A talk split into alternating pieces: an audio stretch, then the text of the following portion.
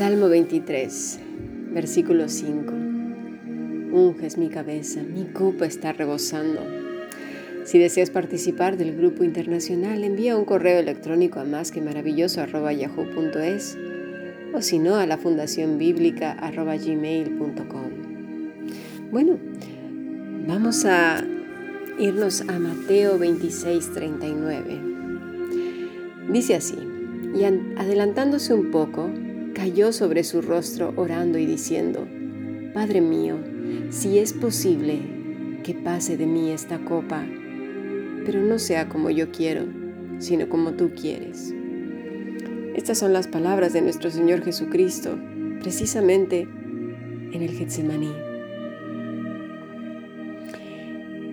En esta mañana, de hecho, oramos, ¿verdad? Señor Jesucristo, bebiste una copa amarga para que yo bebiera de tu salvación. Tu copa era de ira para que la mía fuera de amor.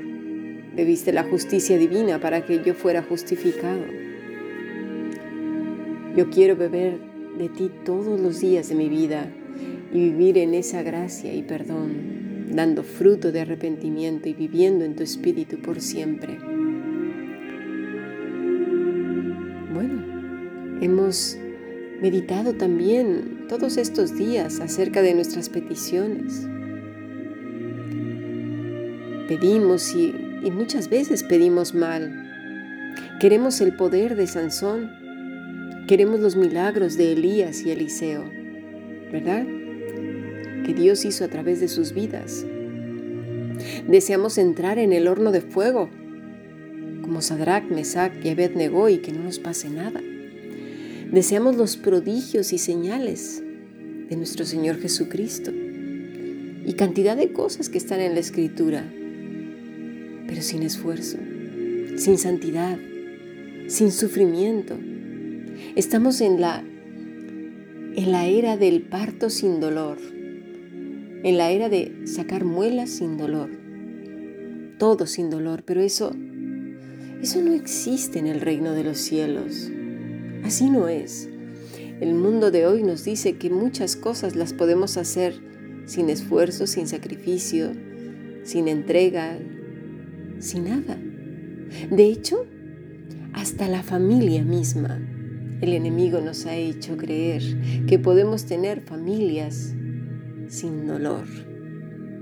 ¿Por qué? Porque vemos parejas que se unen simplemente por el hechizo de la atracción de la diversión superficial, del enamoramiento juvenil, sin compromisos.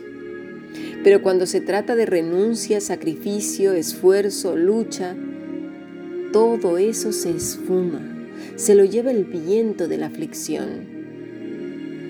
Ese fenómeno de los hombres con el síndrome de Peter Pan, siempre niños, jugando a la consola, sumisos para lo que quieren y violentos para cuando se les exige ser responsables.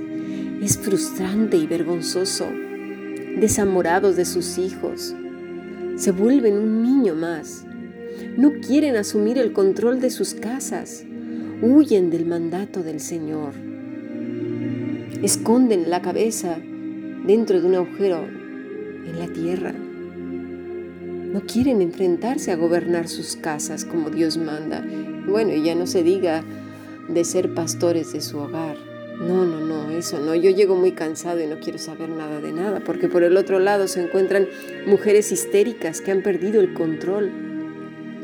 Machaconas, como se dice aquí en, en España, ¿no? Que están duro y dale, duro y dale con lo mismo. Venga, va, venga, va, venga, va. Pero parte de eso es por la frustración de verse solas, de cargar con todo el peso de la casa, y encima con un hombre que se hace niño, que ya lo he dicho muchas veces, no es lo mismo esa actitud, ¿verdad? Juvenil, infantil que a veces tenemos todos, que es saludable. No, no, no, me refiero a esa, ese carácter eh, con infantilismo, mejor dicho, ¿sí? en el que no, no quiero hacer nada, estoy tumbado ahí viendo al infinito y más allá o jugando, yo qué sé, pero no haciéndose cargo de su hogar. Estas mujeres entonces están enojadas, amargadas. Muchas también abortan. Ya no quieren saber nada de la casa, se, refugian en el trabajo y que los niños, bueno, pues que la televisión se encargue de ellos. Pero eso sí, vamos ante Dios como si aquí no hubiera pasado nada, pidiendo, pidiendo y pidiendo. Dice Santiago, pedís, pero pedís mal. Matrimonio sin dolor, trabajo sin exigencias, relaciones sin renuncia, un cristianismo cómodo que pueda ser flexible con el mundo. Jesús dijo, de la copa que yo bebo, ciertamente beberéis. Cierto que gracias a su sacrificio estamos bebiendo la copa de la salvación, pero todas aquellas cosas que Jesucristo padeció por causa del Evangelio, las pasaremos tú y yo.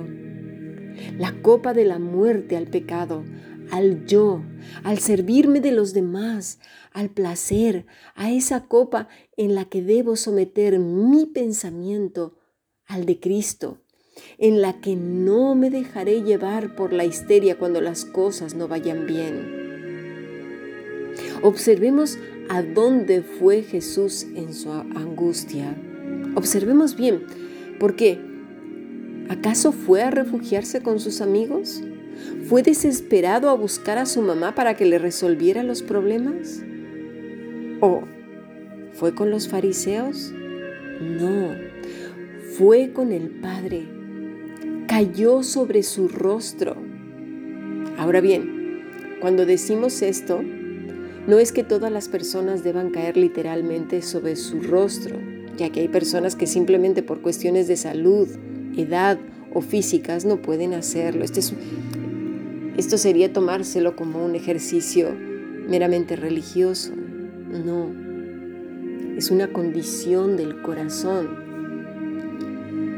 Puede haber gentes completamente tendidas en el suelo con un corazón arrogante. ¿De qué sirve que se tiren en el suelo como, como un tapete? No, no, es la condición del corazón. Nunca olvidemos que el Señor sabe lo que llevas en lo profundo de tu corazón y de mi corazón. Mira, vamos a ver lo que dice el Señor Jesús en Mateo 6, 6.